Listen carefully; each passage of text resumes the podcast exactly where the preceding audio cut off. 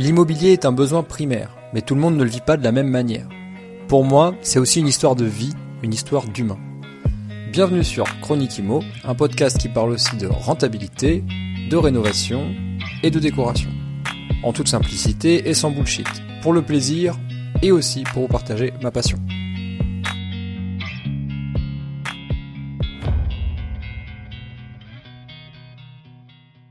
Moi, je suis quelqu'un d'assez impulsif et quand je veux quelque chose, c'est maintenant et pendant, pendant 10 jours.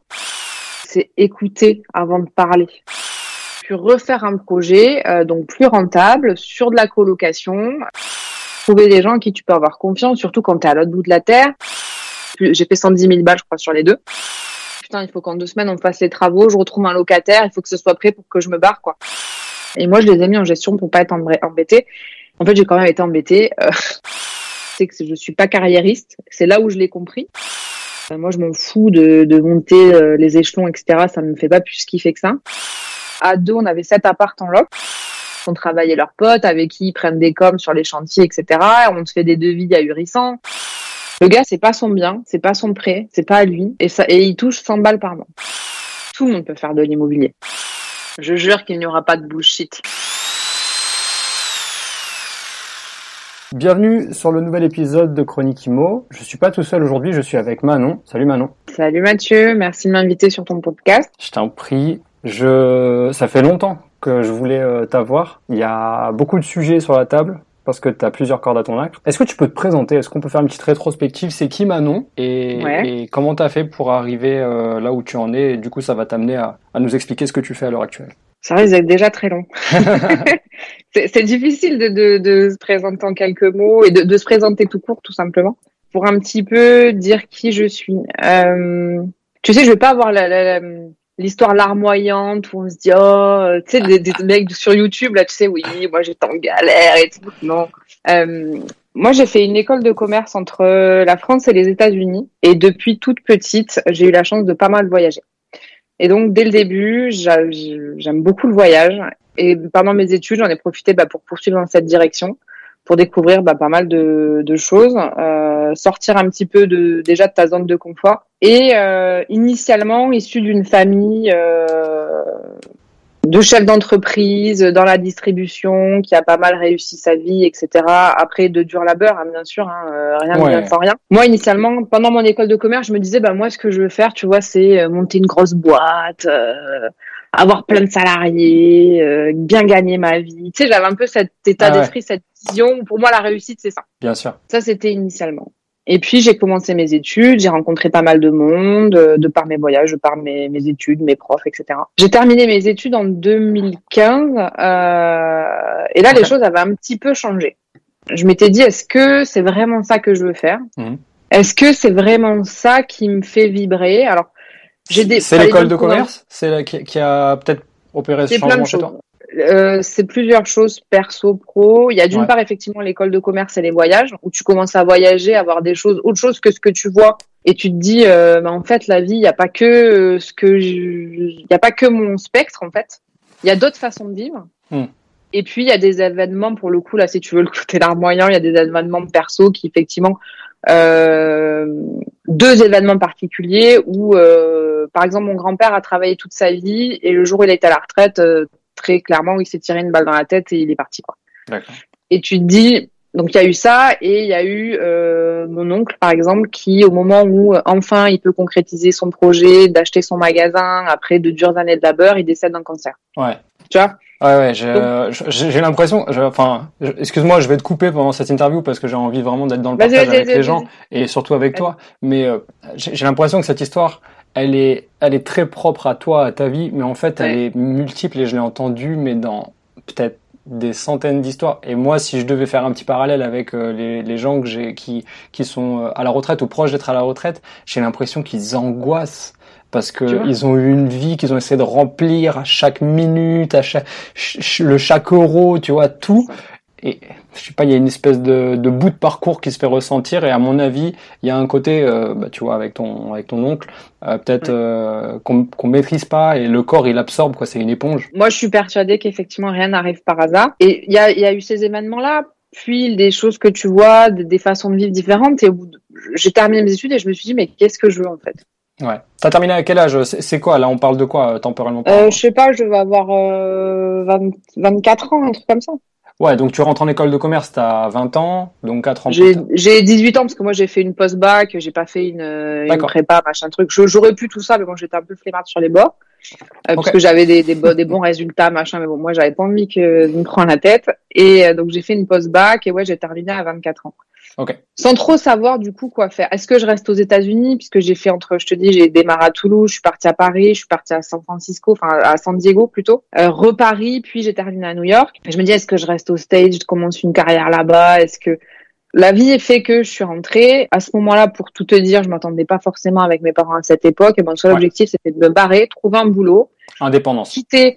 Tu pars de New York, tu rentres euh, dans le sud de la France, dans un petit bled, et tu te dis mais putain, mais qu'est-ce que je fous là J'ai qu'une envie, c'est de me casser. Bon, ça va beaucoup mieux hein, avec mes parents, je te rassure. Mais donc, qu'est-ce que j'ai fait? Non, mais je sortais d'une école de commerce et tout, mais moi, quand j'étais dans la tête, je l'ai pas ailleurs. Je suis allée sur Internet, j'ai trouvé une offre d'emploi dans un truc dans l'informatique et tout, à la défense, avec un job, un salaire pas trop pourri. Je me suis dit bon, vas-y, go, j'y vais. Et euh, j'ai été recrutée dans une grosse boîte de conseil, euh, dans du consulting, etc. J'ai fait ça quelques, j'étais formée, puis j'ai fait ça quelques temps. J'ai dit mais enfin c'est super cool votre truc, mais moi je veux faire du commerce, j'ai ça dans le sang. Euh, j'ai fait une école de commerce, je suis commerciale, voilà. Donc j'ai basculé, j'ai continué dans le consulting euh, dans une boîte un petit peu plus petite, un peu plus à taille humaine. Et à ce moment-là, tu te retrouves, tu as 25 ans, tu as des salaires assez mirobolants euh, pour l'époque et pour cet âge-là. Euh, on a déjà parlé en off et effectivement, oui. Voilà, tu te dis, bon, qu'est-ce que je fais de cet argent?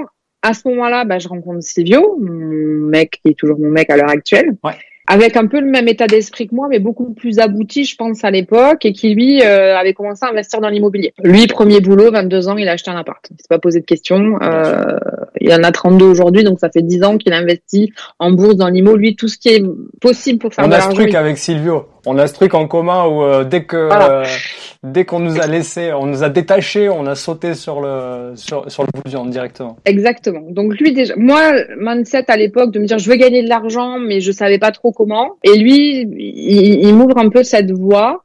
Et je me dis mais génial, euh, il l'a fait. Euh, bah je vais apprendre de lui, puis je vais me former, puis je vais apprendre d'autres, et puis je vais essayer de faire la même chose. Puis tu avais déjà le mindset, donc ça t'a pas, ça t'a pas choqué. Non, au contraire. Euh, bah, en fait, quand on s'est rencontrés, lui très vite il m'a dit voilà ce que j'ai fait. Je me suis dit génial, je vais faire pareil. Et moi je lui ai dit bah moi je veux faire un tour du monde, donc euh, je vais y venir, mais c'est ce qui s'est passé par la suite. Moi je veux faire un tour du monde, donc soit tu es d'accord et on se revoit demain, soit on se revoit plus en fait. Euh. Et il m'a dit bah je suis d'accord du coup. donc donc ça a commencé comme ça. Et du coup je me suis beaucoup formée parce qu'investir c'est une chose, mais le faire bien c'en est une autre. Ouais. Euh, t'investis quand même des sommes qui sont quand même assez colossales, etc. Donc comment investir, les, comment euh, présenter un dossier en banque, comment trouver le meilleur bien, euh, comment euh, profiter du levier bancaire, etc. Ouais. Euh, et donc à cette époque-là, j'avais un boulot qui tournait pas mal, j'étais commercial, puis j'ai eu une équipe de commerciaux et ça tournait, j'avais placé mes billes, etc. Donc je te cache pas que 80% de mon temps, j'étais sur mes projets IMO, quoi. Ouais. Euh, parce que j'avais bossé en amont et que ça tournait pas mal. Malgré ton taf, ça veut dire euh, d'employé en même temps. C'est ça, exactement. Mais ça tournait, attention, hein, je faisais pas ça et je délaissais tout. C'est que ça marchait plutôt pas mal et donc je me permettais effectivement d'être sur un projet à la fois. Bien sûr. Et, du coup, bah, j'ai acheté trois apparts en six mois. Euh, Donc là, on est en 2017, si je dis pas de conneries. Ouais. On peut préciser euh, géographiquement parlant où est-ce que tu investis Paris. Ouais. Paris, pourquoi? Parce que bah, j'étais sur Paris et que j'avais besoin d'être proche euh, bah, de ce que je faisais. En tout cas pour les premières opérations. Euh, moi, ça j'avais jamais fait ça. patrimoine, c'est important au début peut-être. Bah, au début, et je savais que c'était pas le meilleur endroit pour faire de la rentabilité, etc. Mais au début, voilà, c'était les premiers. Enfin, moi, j'étais au boulot à 16 h on me disait faut venir visiter, bah j'y allais quoi. Euh, tu vois. Euh, euh, sur un marché ultra tendu où ça va vite et où bon. Et donc je me suis dit je vais faire quelques opérations euh, là comme ça puis on verra. Et en fait truc assez fou c'est que à l'époque on pouvait emprunter sur du 120% donc je sais pas les gens qui nous écoutent s'ils sont familiers avec tout ça mais il n'y avait pas besoin d'apport on te prêtait et pour le bien, et pour les frais de notaire, et pour les travaux. C'était open bar. Donc tu mettais, euh, concrètement, tu mettais zéro. Et si tu avais une opération intéressante, à la fin, tu pouvais générer de l'argent. Alors que tu avais investi zéro. ouais. En 2017. En 2017. C'est pas si loin quand tu penses. Hein. Si longtemps que ça. Voilà. Donc j'ai fait ça trois fois de suite. Pourquoi? Parce qu'on m'avait dit, bah écoute, la première année, de toute façon, les banques, elles peuvent pas savoir combien as, si tu as déjà acheté, etc. Donc il faut faire un max la première année. C'est ça. Comme ça, bah tu peux profiter de ce levier Bianca. Ce qui n'est pas forcément avec le recul la meilleure des choses. Enfin moi, j'ai un peu essayé de douiller le système et bon, j'ai réussi. Mais c'est vrai qu'avec le recul, si tu veux faire ça sur le long terme, il vaut mieux peut-être trouver un partenaire. J'ai adoré cette phrase. mais non, mais c'est vrai. D'accord avec le recul, c'est pas ce que je, aujourd'hui, c'est pas ce que je conseille à mes clients. Euh, euh, mais à ah. l'époque, voilà. Donc déjà, maintenant, tu as des clients. Donc on a eu, on a, on, a une, petite bride d'informations. Exactement. Donc euh, voilà, je, je, voilà ce que j'ai fait. Ça s'est super bien passé. J'avais des super opérations où je générais à peu près 200 euros par mois par appart sur Paris Intramuros. Ouais. Donc euh, t'achetais un appart, tu remboursais le crédit, tu payais tes charges, tu payais tes impôts et il te restait 200 balles par mois. C'est ça. Pour donner des chiffres sur un, pour que ça soit un peu plus concret, euh, il y a un appart, je l'ai acheté 110 euh, 000 balles. Mhm. Euh, donc un 17 mètres carrés à Paris dans le 20e, mhm. tout pourri, hein, mais vraiment tout pourri. c'est là où on parlait tout à l'heure, j'ai fait venir un de mes potes qui a fait les travaux, j'en ai eu pour même pas 10 000 euros. Oui. ça me coûtait, celui-là il me coûtait combien, je crois, 450 balles par, non un peu plus, 500, et je le louais 680, ouais. tu vois. Et l'autre, c'est encore, j'ai l'acheté déjà loué. Il était, il était euh, l'autre, il était déjà loué quand je l'ai acheté 590. Il était loué et ça me coûtait 450. Ouais. Et je gérais tout, moi-même. Toujours sur une location meublée euh, classique. Location meublée classique. Ouais. Pas, t'as jamais, t'es jamais parti dans de la courte durée euh, maintenant. Alors si, je m'y suis renseignée, sauf que c'est au moment où ils ont voulu euh, mettre des bâtons dans les roues et où le Airbnb est devenu compliqué sur Paris. Euh, il fallait que ce soit un bail commercial et non pas un bail d'habitation. Je me suis renseignée pour encore une fois essayer de douiller le truc, sauf que j'ai appelé la mairie. La mairie me dit non mais pour faire ça, il faut que vous transformiez, il faut que vous achetiez la même surface que vous transformiez. Donc ça me coûte un bras. Ouais, la compensation euh, des mètres carrés. Exactement. C'est ça. Donc j'ai lâché l'affaire et c'était de la location meublée classique, sachant que depuis, euh, c'était peut-être le cas à l'époque, mais je l'ai su il y a peu de temps, il y a peut-être deux ans de ça. Il y a le bail mobilité qui existe aujourd'hui. Euh, je ne sais pas si ça existe en 2017, mais en gros, ça vient contrer un peu le fait qu'on puisse pas faire de l'Airbnb et ça nous permet de louer de la courte durée, c'est de un mois à dix mois. Ok. Il y en a beaucoup sur Paris qui ont fait ça. Et tu loues soit des étudiants, soit des commerciaux, soit des, euh, des expats qui ne peuvent pas justifier des trois derniers bulletins de salaire français, etc. Sur des courtes durées, tu loues moins cher qu'un Airbnb, mais plus cher qu'une location classique. Et donc, il y en a qui se sont fait des couilles en or euh, récemment grâce à ça. Moi, à l'époque, non, j'étais sur de la meublée classique, sur du meublé classique. Euh, donc ça a plutôt bien marché. Euh, je t'avoue que j'aurais préféré continuer euh, dans cette voie et en faire un ou deux de plus sur l'année. Sauf que ça c'est à ce moment-là, ça a commencé à se corser à mon boulot parce que euh, de plus en plus je vois qu'ils comptaient sur moi, qu'ils voulaient me donner des responsabilités, des choses comme ça. Et moi j'ai commencé à leur dire, écoutez, moi je me projette pas dix ans dans la boîte. T'avais un pied dans l'IMO, donc t'avais un peu un pied ailleurs, quoi. C'est ça. Je me projette pas dix ans. Aujourd'hui, je suis salarié, je gagne bien ma vie, c'est cool. Par contre, intellectuellement parlant et euh, et ma vie perso, etc. Je sais que je suis pas carriériste. C'est là où je l'ai compris. moi, je m'en fous de, de monter euh, les échelons, etc. Ça me fait pas plus kiffer que ça. Ce qui me fait kiffer, en effet, c'est d'une part c'est l'IMO, c'est d'être libre et voilà. Ça a commencé un petit peu à, à Je pense que ça va plaire à l'auditoire. en tout cas, moi, ça me plaît. Ben voilà, c'est un petit peu, c'est comme ça que ça a démarré, et donc ça s'est pas bien passé pour le coup avec mon boulot, malgré toute la bonne volonté du monde. Euh, les choses ont fait que j'ai dû quitter l'entreprise de façon assez inopinée, ouais. euh, alors que je voulais faire les choses bien. Mais bon, bref, c'est la vie, c'est comme ça. Ouais. Euh, du coup, je me suis retrouvée au chômage bien plus tôt que prévu et donc, bah, mon projet de faire le tour du monde euh, est arrivé aussi bien plus tôt que prévu. Euh, donc ça, c'était fin 2017 et avril 2018, on est parti euh, faire le tour du monde pendant un an et demi avec Silvio, qui lui aussi du coup a quitté son boulot. Est-ce que lui, il en a profité. C'était un peu, enfin, l'occasion faisait de la ronde, quoi. C'est ça, exactement. lui aussi avait investi. il était en en, indépendant. Euh, enfin, il était salarié sur une mission et il a fait les choses bien. Il a dit voilà, moi ma mission, je vais aller au bout. Par contre, après, comptez plus sur moi.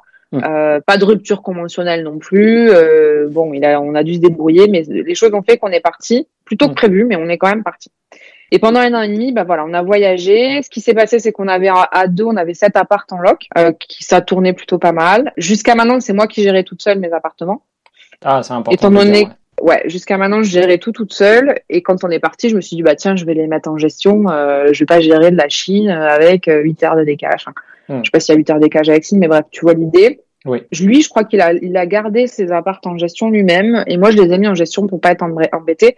En fait, j'ai quand même été embêtée, euh, ah. tout simplement parce que l'un qui était euh, loué, genre deux semaines avant qu'on parte en tour du monde, euh, le mec part. Et à ce moment-là, je me dis putain, il faut qu'en deux semaines on fasse les travaux, je retrouve un locataire, il faut que ce soit prêt pour que je me barre quoi. Donc on a fait tout ce qu'il fallait. J'ai remis les clés deux jours avant de prendre l'avion à l'agence et en fait l'agence a mis deux trois mois à me relouer à 11 mètres carrés dans Paris. Euh, chose qui à l'époque partait comme des petits pains. Ouais. Donc j'ai eu des galères jusqu'à, enfin j'ai changé d'agent je ne sais combien de fois. Bon. Comment t'expliques ça Comment t'expliques qu'on peut prendre le temps euh, Moi, tu vois, je me pose toujours cette question. T'es pas la première à me dire ça. Euh, comment ça se fait que les agences qui sont censées être spécialisées en fait, c'est des, c'est des experts du marché et donc ils connaissent très bien et la clientèle et les produits. Comment ils font pour que nous investisseurs quand on met les biens sur le bon coin, se loger euh, ou n'importe quel autre site, on arrive à matcher assez rapidement, j'ai l'impression. Alors que eux, ça prend des mois. T'es vraiment pas la première à me dire ça. Mon avis est assez tranché sur la question. Je sais pas s'il y a des agents immobiliers qui écoutent ton podcast. Euh, I don't know. Malheureusement, dans l'immobilier, malheureusement, c'est qu'il y a de tout.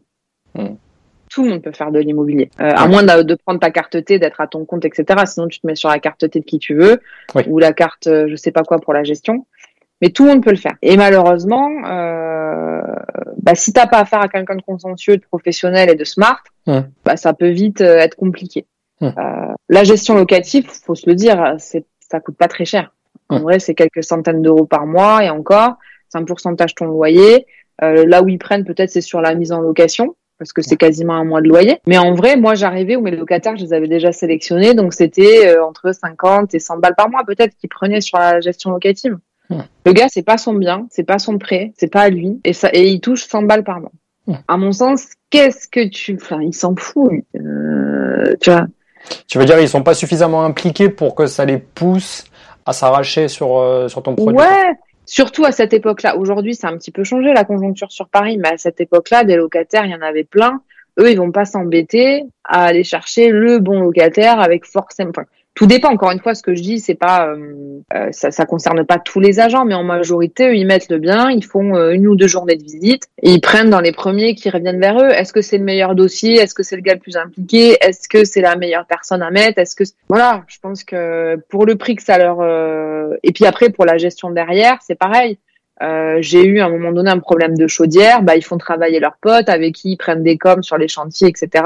On te fait des devis ahurissants parce qu'encore une fois c'est pas leur business, tu vois. Moi c'est mon ressenti et j'ai finalement trouvé une agence avec qui ça s'est super bien passé. Mmh. Mais il m'a fallu tester je ne sais combien pour trouver quelqu'un qui euh, au bout de deux trois mois, euh, l'agent, je l'ai appelé un peu paniqué. Depuis, pour ça, je te disais la Chine de tout à l'heure parce que j'étais en Chine à ce moment-là. je recevais des mails à 2 heures du matin où on me disait oui, votre appartement est insalubre, on peut pas le relouer. Moi, comme ça, parce que l'appartement, je l'avais refait nickel avant de partir. Je commençais à flipper, me dire qu'est-ce qui s'est passé en 3-4 mois, je comprends pas. L'agence en question, tout se fait à distance, je les appelle, écouté, il faut récupérer les clés à telle agence. Euh, vous êtes un peu mon dernier espoir, je ne comprends pas pourquoi cet appartement, ça fait 3 mois qu'il est vide. La nana, m'a dit, écoutez, je prends les clés, je vais visiter, je vous tiens au courant. Elle me rappelle le lendemain, elle me dit, mais il y a aucun sujet, l'appartement est nickel. En deux jours, elle me l'a loué, quoi. Oui, oui, bien sûr. Alors, je tiens à le dire quand même parce que c'est vrai que si tu es agent immobilier que tu nous écoutes, tu vas avoir euh, tu, tu, tu, vas halluciner. Mais en réalité, c'est pas une généralité, mais évidemment, c'est comme n'importe quel marché. Il faut savoir que juste pour recontextualiser, l'immobilier, c'est le premier ou le deuxième marché français, je crois, juste derrière l'armement. Euh, donc, faut bien comprendre qu'en termes de brassage, il y a énormément de produits, il y a énormément d'acteurs, il y a énormément d'intermédiaires. Donc, évidemment que enfin, euh, tous les fruits euh, ne sont pas pourris dans la, dans la, dans la panière, c'est pas du tout ça. Mais c'est juste qu'en fait, c'est un marché qui est très liquide et comme euh, il est liquide, bah, il y a beaucoup d'acteurs et voilà, tout le monde, tout le monde n'est pas fait pour pour la gestion ou la location et, et vice versa. Exactement. Donc c'est non non, il n'y a pas que des fruits pourris loin de là, mais c'est vrai que c'est compliqué. Mais comme dans n'importe quel domaine, de plus en plus, de trouver des gens à qui tu peux avoir confiance, surtout quand tu es à l'autre bout de la terre. Et donc moi j'en ai fait les frais en tout cas, et euh, bon, je l'ai fini par mettre en gestion. J'ai fini par trouver des agents IMO avec qui ça s'est bien passé. Ouais. Et puis au bout d'un an et demi, bah, je suis rentrée en France. Et là je me suis dit, bah, alors c'était juste avant le Covid, hein, euh, fin 2019, enfin été 2019. Et je me suis dit, bah, qu'est-ce qu'on fait? Pour moi, il était très clair après euh, l'année que je venais de passer que je voulais surtout pas revenir salarié. Euh, enfin, franchement, tu passes un an. Alors, on, on vivotait, on avait mis de côté, on avait un peu les apparts qui nous rapportaient un peu d'argent, et puis on avait créé tous les deux une espèce d'agence euh, digitale, grosso modo, où on faisait Silo de la création de sites. Moi, je faisais tout ce qui était euh, SEO, référencement. Donc, on n'a pas passé un an et demi en se tournant les pouces non plus. Bien sûr. On a quand même bossé et tout ça, mais c'est vrai que quand tu reviens où tu as pris goût au fait de pouvoir euh, bah, faire ce que tu veux de ta journée et euh, à, animer ton planning, ta vie comme tu l'entends, c'est vrai que te dire mince, je vais retourner dans le format 9h-20h, 9h-19 c'est compliqué. Et je me suis dit, bah, pourquoi pas l'immobilier, en fait? Ouais. Pourquoi pas l'immobilier? Parce que, euh, bah, le voyage, c'est ma première passion. Et en fait, à travers toutes les expériences que j'ai eues, bah, c'est devenu un peu euh, ma deuxième passion, quoi. Enfin, je me suis dit, c'est génial ce que tu peux faire dans l'IMO. Il y a tellement de, de, de, de, choses à apprendre, à voir. Les projets sont toujours différents. Enfin, je me suis dit, pourquoi pas? Mais j'avais pas envie d'être côté agent. Eh oui, voilà. Tu t'es lancé, mais d'une manière un petit peu particulière. On va dire que il y a, c'est un... Maintenant, on commence vraiment à entendre parler, mais il y a quelques temps, euh, non, on se demandait ce que c'était, quoi. À l'époque, ouais, c'était encore assez, euh, assez peu connu. En tout cas, dans la manière dont je le fais aujourd'hui. Et j'ai un de mes anciens collègues qui m'a dit, bah écoute, il y a un réseau qui s'est lancé. Euh, en fait, c'est des chasseurs immobiliers. Ouais. Et je dis ah bon, euh, chasseur immo? Il me dit ouais, j'ai ma belle-sœur qui fait ça. Euh, écoute, renseigne-toi, ça peut être intéressant. Et donc je me suis renseignée sur le métier de chasseur immobilier. Et en fait, là, l'objectif, c'est un peu ce que je faisais, mais euh, à demi-mot et de manière assez euh, ponctuelle et, et, en retrait. Mais j'avais un petit peu ce rôle-là auprès de mon entourage qui me disait tiens, ah non, putain, t'as acheté, euh, c'était qu'est-ce que t'as fait? L'opération, elle est que t'as faite était plutôt sympa. Comment t'as fait? Qu'est-ce qu'il faut regarder quand t'achètes, etc., etc. Et les copains qui t'envoient bah des annonces pour que tu leur valides ou pas Ouais, exactement. Mais ça, t'en penses quoi, etc. etc. En fait, moi, j'adore faire ça. Enfin, moi, quand j'ai un projet IMO, en fait, c'est quand tu pars en voyage, tu sais, moi, je suis capable de passer des heures à organiser mon voyage. Et quand je cherche un bien, je suis capable de passer des heures. Et, et ça me gêne pas. Et j'adore ça. Trouver le bien, euh, gérer les, la partie travaux, la partie mise en location, la déco. C'est que des trucs où, en fait, tu sais, on dit, euh, quand tu t'as trouvé ton boulot, c'est parce que pour toi, c'est pas du boulot, en vrai. Bien sûr, bien sûr. Et en fait, j'avais cette, cette sensation-là, et je me suis ça dit, bah, naturel pour toi, en tout cas. Ben ouais, je me suis dit, c'est top, tu vois. On peut peut-être préciser euh, pour euh, pour ceux qui nous écoutent en, quelques mots, c'est quoi ton c'est quoi ton comment tu définis ton ton rôle de chasseur immo? En fait, la manière la plus simple qui soit. Aujourd'hui, un vendeur, quelqu'un qui cherche à vendre un bien immobilier, il a deux options et c'est instinctif. Il va se dire soit je vends tout seul, euh, dans ce cas-là, c'est moi qui vais tout gérer, je prendre les photos, je vais le mettre en ligne, je vais faire les listes, etc. Soit j'ai pas envie de me prendre la tête et je passe par un agent immobilier et qui va s'occuper, via l'intermédiaire d'un mandat de vente, de vendre mon bien et je lui délègue l'entièreté du projet.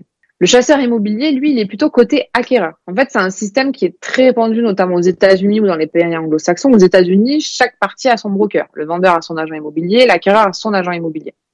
Et c'est quelque chose qui n'était pas du tout développé en France. Et en fait, de plus en plus, on remarque que bah, les acquéreurs, surtout sur des marchés tendus, bah, sont essoufflés, qui commencent à chercher, qui trouvent pas, que c'est compliqué, qu'il faut être ultra réactif. Et en fait, il n'existait pas de service en France à proprement parler pour les acquéreurs qui se retrouvent tout seuls dans une jungle de l'immobilier où mine de rien, on engage des sommes qui sont quand même assez colossales sur des sur des, des, des 20, 25 ans.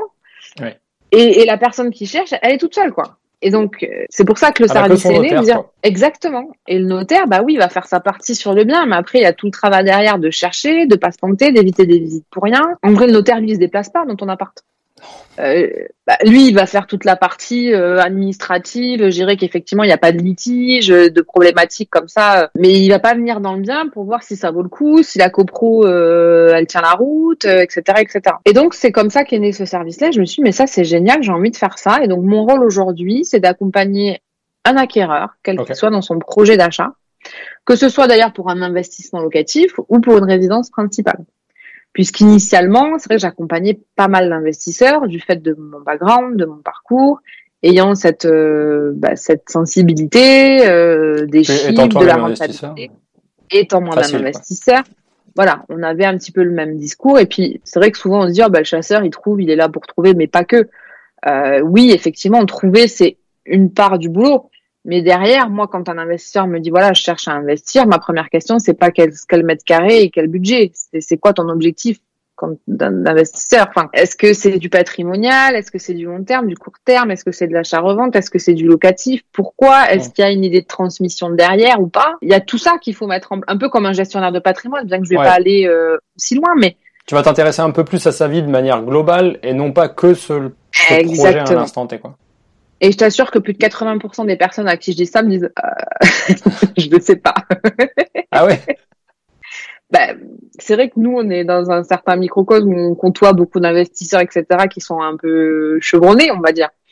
Mais tu parles à n'importe quelle personne qui dit, bah tiens, qui a entendu sur YouTube que c'était bien d'investir, bah, il s'est pas vraiment posé la question de, déjà qu'est-ce qu'un investissement patrimonial, qu'est-ce qu'un investissement rentable, euh, quelle est la différence entre les deux? Euh, et donc mon rôle vraiment quand moi je discute soit pour de l'investissement ou pour une résidence principale, c'est c'est quoi l'objectif? Et même pour un investissement, euh, même pour une résidence principale, est-ce que tu, tu comptes la garder 20 ans ou toute ta vie? Ou est-ce que tu te dis c'est pour 5, 6 ans, 8 ans euh, En moyenne, c'est 6, 7 ans, hein, les détentions, une résidence principale. Ah, alors attends, parce que là, je vois, je vois que tu es en train de prendre de l'avance sur mes questions. Attends. Ah, je vais trop vite. oh là là, tu vas beaucoup trop vite pour moi. Ok, bon, je résume rapidement. En gros, euh, background commercial, euh, donc euh, commerce en début de carrière, ensuite un tour du monde et un focus IMO euh, du fait de ton, euh, bah, de tes différents investissements. Tu t'es dit que toi, ça collait à, à ton état d'esprit, à la façon dont tu avais envie de, de travailler euh, mhm. pour ce marché-là. Donc alors, je vais, je vais te faire une petite série de questions.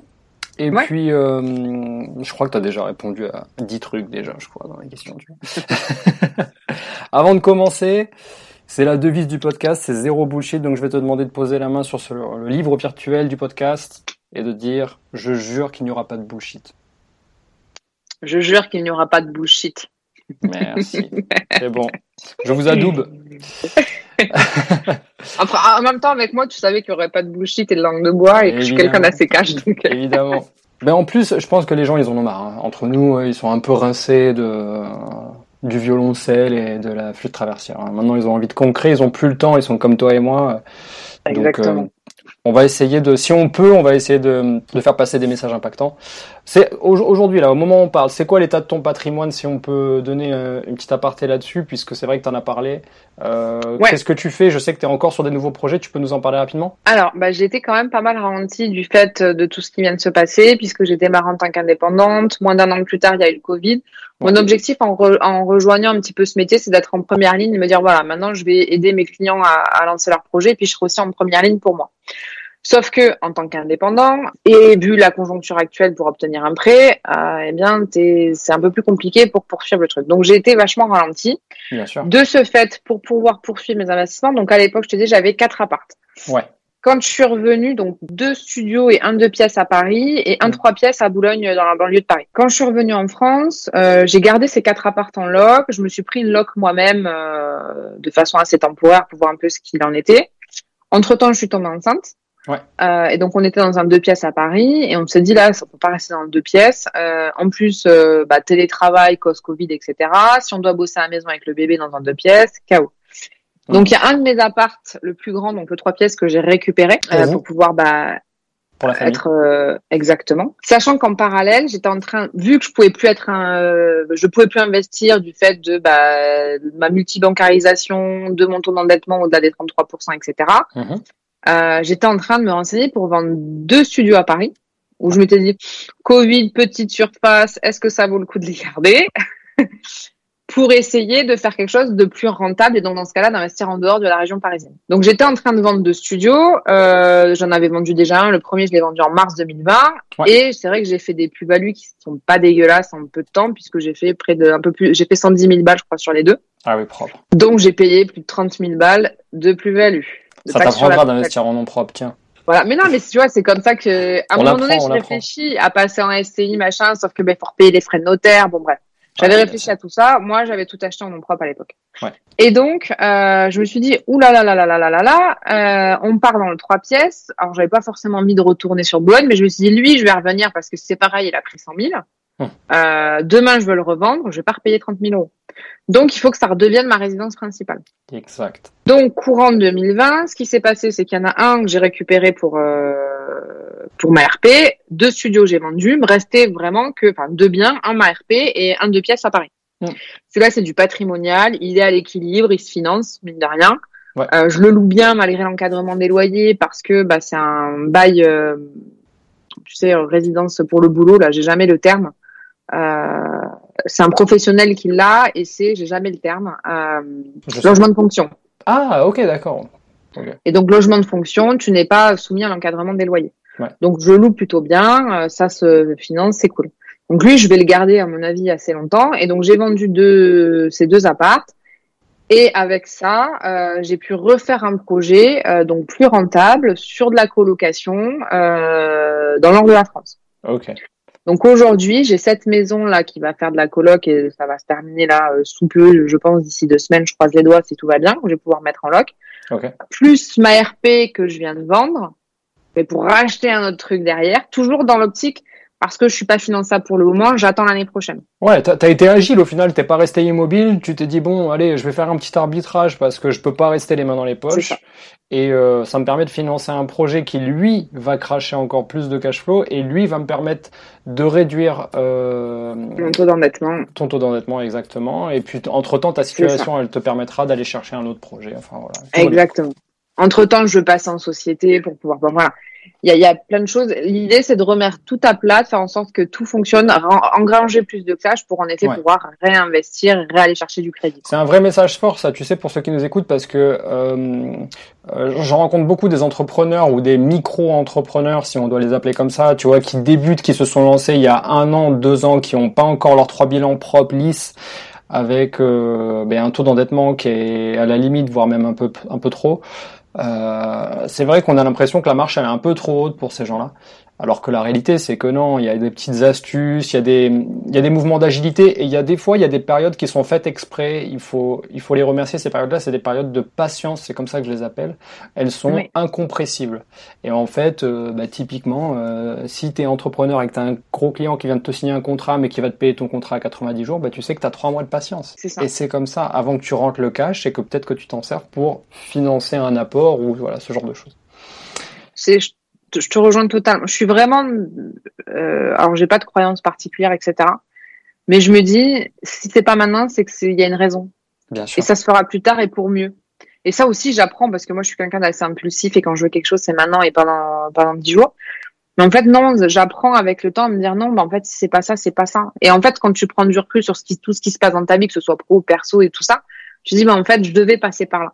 Je devais galérer pour ce truc-là parce qu'aujourd'hui, voilà ce que ça m'a permis d'avoir. Quoi. Donc oui, il faut être patient. Euh, la conjoncture, c'est très fortement durci pour obtenir un prêt, mais même si tu as un CDI, moi j'ai des clients, ils gagnent 10 000 balles par mois, ils ont une gestion de leurs euh, finances qui est catastrophique, ils n'ont pas un copec de côté. Mmh, mmh. Euh, bah, malgré le ils se disent ah, bah je suis en CDI, je gagne bien ma vie, euh, c'est nickel. Bah non mon gars, parce que si t'es pas capable de montrer que t'épargnes, t'as pas des comptes propres, etc. Bah t'as beau gagner tout ce que tu veux, c'est pas possible non plus quoi. Mmh, donc euh, c'est vrai que là, ça c'est les règles du jeu ont changé pour les investisseurs, même pour ceux qui veulent investir dans l'immobilier pour le RP. Donc voilà, moi ce que j'ai trouvé pour pouvoir continuer à investir sur des choses plus rentables et l'objectif c'est de poursuivre ces investissements euh, dès l'année prochaine. Ok, super.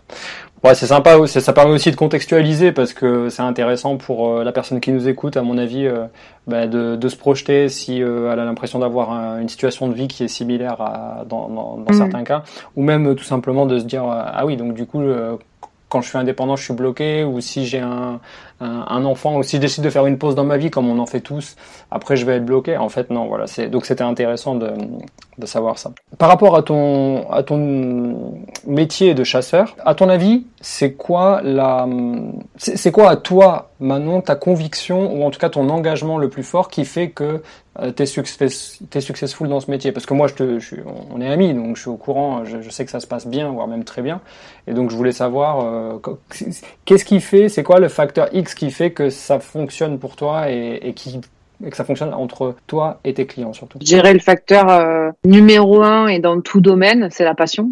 C'est quelque chose. Ça, moi, je me lève le matin, je kiffe faire ce que je fais. Et j'ai vraiment à cœur de me dire, ok, euh, dans mon métier, tu, tu, tu, participes à des projets de vie, quoi. Même pour des investisseurs, le gars, il a décidé d'investir. Euh, c'est parce qu'il a un objectif, il a un projet derrière. Euh, et pour sa résidence principale, c'est pareil. C'est des trucs où ils vont aller dans leur baraque pour, ou leur appart. Pendant, je te disais, en moyenne, c'est 7, 8 ans, 10 ans, peut-être 20, tu vois. Et donc, c'est le fait de me dire, là, je suis en train d'accompagner quelqu'un que je connais ni d'un ni dev sur quelque chose. Et souvent, et ce que je trouve magnifique, c'est que moi, j'ai un mandat de recherche qui est exclusif pour expliquer un petit peu comment ça fonctionne sur 45 jours. Ok. Ça veut dire que ma promesse, c'est qu'en moins de deux mois, je suis capable de trouver le bien qui correspond. Moins de deux mois pour certains, ça peut être euh, assez long, euh, sauf que faut savoir que pour des très petites surfaces ou des deux pièces en général, c'est en une semaine. Hein. Mais je pense que sur mon euh, secteur, euh, c'est pas. Ça va très vite. Donc en moins de deux mois, je suis capable de trouver, et mes clients trouvent aussi en moins de trois visites. Ok, wow. Alors tout est relatif. Euh, J'ai accompagné des investisseurs sur du studio à l'immeuble de rapport. L'immeuble de rapport, on était sur cinq visites et trois mois. Ok.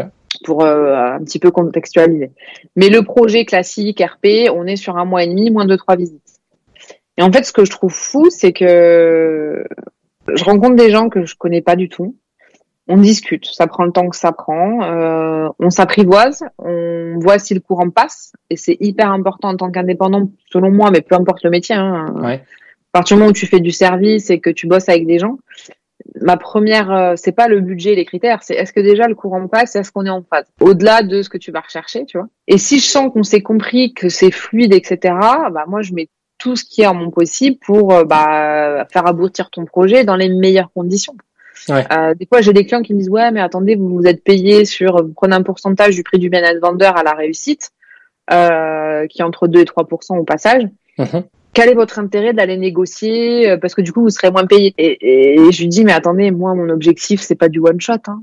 Mhm. Moi mon objectif c'est que tu sois content de ton achat, que, tu penses à moi. Et que demain tu me recommandes. Mais non mais voilà, c'est et c'est pas ah bah tiens j'ai fait ma vente euh, ça y est je le revois plus et j'ai eu ma com et c'est fini et donc du coup pour arriver à ton objectif ça c'est vachement intéressant pour arriver à ton objectif de bah, de satisfaction et donc du coup euh, le, euh, en commerce on appelle ça le cycle secondaire donc la recommandation comment tu c'est quoi la qualité requise pour arriver à ça? Parce que là il y a forcément des, des, des, gens du métier qui nous écoutent enfin c'est obligé qu'il y en a un ou même plusieurs qui sont dans la chasse pour moi c'est c'est écouter avant de parler avant de, de suite déballer ton savoir, ton. Ça paraît logique quand tu le dis. Hein. Ça, mais ouais, mais non, parce que combien, encore une fois, je dénigre pas les agents immo ou les gens dans l'immobilier, mais combien de fois, moi, quand j'appelle un, agent immobilier qui vend un appartement ou euh, un mandataire, parce que ils se, moi, je les appelle tous agents, mais ils se dissocient. à l'agent immobilier, euh, enfin, agence physique, et le, le, le mandataire. Souvent, plus d'une fois sur deux, je dirais, j'appelle pour avoir des renseignements. Le gars me pose où la, où la nana ne me pose aucune question et me déballe. Oui, alors c'est un trois pièces, il a un balcon, euh, il y a truc. Mais je, je, je sais lire. Oui, il lit des annonces. D'accord. ce qu'il y a écrit sur, sur ton et, et, je dirais que c'est vraiment l'écoute. Et moi, je trouve ça magnifique quand au bout de même, mais ça m'est déjà arrivé plusieurs fois, c'est pas du bullshit encore une fois. J'ai des gens qui font des offres dès la première visite. Bah, ça sur un truc à 500 000 balles. Si tu les as pas euh, baladés dans tout Paris, dans des trucs qui ont rien à voir avec leur demande, normalement, si tu as fait la bonne pioche et que tu as bien écouté, tu es censé. Euh, ouais, c'est un peu. Euh, c'est l'aboutissement de ton travail. Tu dois être content. Si tu dis, ah, une visite, une offre, bon, je sais bah. Quoi. super content. Exactement. J'ai compris, au-delà de tant de superficie, tant de pièces et tant, de budget, j'ai compris ce qui va, ce qui va faire tilt chez toi, en fait. Où tu vas arriver dans le truc et tu vas te sentir bien et tu vas dire, ouais, en fait, c'est ça. Pour moi, voilà, c'est vraiment l'écoute, la, se mettre à la place du client, comprendre réellement, au-delà de ce qu'il te dit, c'est comprendre entre les lignes. Des fois, tu leur montres des trucs. J'ai un exemple tout con à te donner. Euh, mhm. Une dame, une cinquantaine d'années, célibataire, sans enfant, mhm. euh, qui a toujours vécu dans un studio à Paris en location et euh, sa propriétaire veut vendre. Donc elle se retrouve un peu à la rue et dire mince, j'ai 50 ans, euh, je gagne bien ma vie, faudrait peut-être que j'achète euh, le studio en loc, ça va 5 minutes quoi. Mhm. Et bon, bah cette dame, elle était assez euh, stressée par ça parce que bah elle est toute seule, c'est la première fois qu'elle se lance dans un tel projet. Euh, une très bonne amie à Jean Imo euh, m'en parle, me dit maintenant écoute, tu pourrais peut-être l'aider. Euh, moi, je suis en train de vendre son studio, elle est un peu perdue. Bon. Et cette dame me dit voilà, moi je cherche un deux pièces parce que quand même le studio et je veux pas de travaux parce que bah les travaux ça me fait peur, je sais pas comment faire, je sais pas combien ça va coûter, combien de temps ça va prendre, je me sens pas à l'aise. Donc je veux un deux pièces, je veux pas de travaux et euh, au niveau du quartier, je sais pas trop, peut-être le 12e. Bon, à Paris. En fait, je vais trouver un grand studio à transformer en deux pièces. Il faut tout rénover de la tête aux pieds, à Nation, côté 20e. Et en fait, elle est arrivée. Il y avait un balcon, je précise. Elle, voulait pas de balcon. Enfin, c'était c'était pas quelque chose qui faisait partie du package. Et puis finalement, il y avait un balcon euh, qui donnait sur une petite cour fleurie. T'étais en plein cœur entre le 12 et, le 20e. Mm. T'es sur ton balcon, sincèrement, t'entends les oiseaux voler, quoi. elle est rentrée là-dedans. Et au début, je lui dis, Catherine, faites-moi confiance je vous dis, ça, il y a beaucoup de travaux, mais vous inquiétez pas. Elle est rentrée et elle a rien dit pendant genre 10 minutes, quoi. Ah oui, quand même. Elle regardait, etc. Et elle me prend un peu à part, elle me dit, mais, euh, mais je le veux, en fait. Euh, je sais pas, je me sens bien. T'as pas besoin de lui vendre le truc, elle a compris en fait. Elle a compris et après, il y a eu du beau derrière où j'ai fait des petites projections de 3D pour voir un peu parce que pour qu'elle pour l'aider à se projeter, etc. Mmh. Ah, tu fais ça, tu vas jusqu'à la projection 3D, euh, les devis, tout ça? Je le fais. Alors, euh, je fais la projection 3D. Je suis pas architecte d'intérieur, c'est pas mon boulot. Je le fais à mon niveau parce que je le fais quand c'est mes trucs à moi. Donc, mmh. euh, bah, comme je sais faire, que je suis à l'aise et que j'aime faire ça, quand je vois qu'il y a des clients qui ont du mal à se protéger, je leur propose. Alors je fais des métrés euh, assez basiques, je leur fais, puis après on, on, valide avec mes équipes travaux qui font derrière le devis aussi. Euh, moi j'amène mes équipes avant d'aller signer le compromis. C'est vraiment un accompagnement de la recherche jusqu'à la signature définitive. Quoi. Mais je le fais, oui, quand je vois que la personne a besoin, je fais des, des, pro, des, des, des projections 3D, je dis voilà ce qu'on peut faire par rapport à... Elle a été au bout, euh, Catherine? Elle a été au bout, elle vient de... Elle a, elle a aménagé là, il y a peut-être euh, un mois ou deux. Félicitations Catherine si tu nous écoutes, bravo à toi. et elle est super contente. Et à deux reprises comme ça, deux, deux projets d'affilée, j'ai trouvé complètement l'inverse de ce qu'on m'avait demandé et ça a matché en fait. Ouais, parce que quand, quand, tu quand tu disais tout à l'heure, ouais, écouter la personne, c'est peut-être aussi écouter. Bon, écouter c'est ce qu'elle dit, les, les, paroles, mais peut-être écouter aussi ses, enfin, écouter ses besoins, c'est encore autre chose. C'est peut-être euh, se dire, cette personne, elle a besoin. De... Tu vois, tu disais tout à l'heure le petit balcon, écouter les oiseaux. Cette personne, elle a besoin de calme. Cette personne, elle a elle veut pas de travaux, on va pouvoir l'accompagner là-dessus, mais elle a besoin d'un endroit complètement rénové. C'est ça. Où elle va pouvoir bah, se, projeter et euh, c'est ça que je trouve fou, c'est que t'as ce que alors que quelqu'un qui va pas forcément créer cette empathie va se contenter de euh, je veux un 30 mètres carrés pour 350 000 euros. Ouais. du coup, des clients, ça peut être n'importe qui, si j'entends. Enfin, je veux dire, euh, tout à l'heure, tu as parlé d'un immeuble de rapport, ça devait être un... ah oui, un client qui a de l'argent. N'importe qui qui est finançable. tu as, un pouvoir là-dessus de, de, vérification avant que la personne arrive jusqu'à toi ou, ou non, c'est à toi de, de sonder? J'ai un pouvoir, c'est un bien grand mot. En fait, moi, je les accompagne sur la partie effectivement trouver les biens, gérer le projet d'achat, et à chaque étape du projet, je les mets en relation avec les pros avec lesquels je bosse, que ce soit pour les artisans dont je te parlais tout à l'heure, que ce soit pour le courtier, le notaire, etc. Donc effectivement, j'ai des courtiers avec qui j'ai l'habitude de bosser.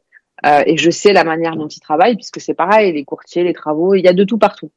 Donc moi, j'ai fait le pari de sélectionner des gens où euh, on est en phase, on a la même vision des choses, on se comprend et où je sais comment ils bossent et donc je les envoie effectivement à mes clients. Okay.